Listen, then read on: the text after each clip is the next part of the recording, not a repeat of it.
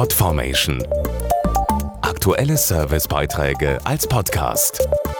Regelmäßige Infos aus den Bereichen Service und Tipps. Haben Sie sich auch schon mal vorgestellt, wie es wäre, in einer anderen Zeit zu leben? Vielleicht vor 100 Jahren?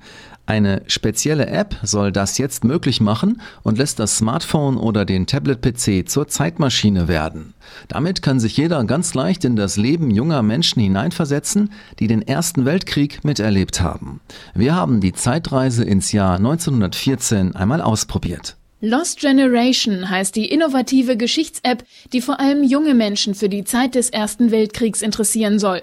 Entwickelt hat sie der Volksbund Deutsche Kriegsgräberfürsorge, dessen Präsident Markus Meckel ist. Unser Motto ist Lost Generation meets Smartphone Generation, also die verlorene Generation, Jugendliche im Ersten Weltkrieg als Soldaten, als Krankenschwester, damals 16 oder 18 Jahre alt, wie die Jugendlichen, die wir heute ansprechen wollen mit dieser App. Wir wollen deutlich machen, damals, das waren nicht irgendwelche trockenen Unterrichtsstoffe, sondern echte Menschen, die Geschichte erlebt und erlitten haben. Dabei ist die App kein Spiel, sondern eine echte Zeitreise.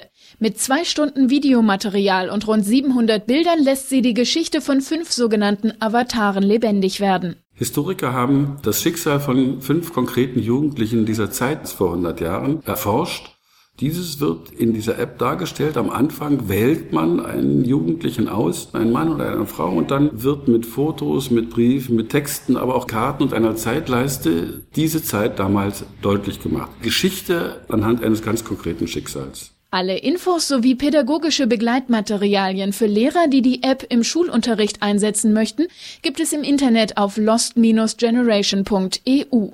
Die App für iOS und Android-Geräte steht in den jeweiligen App Stores kostenlos zum Download zur Verfügung. Podformation.de Aktuelle Servicebeiträge als Podcast.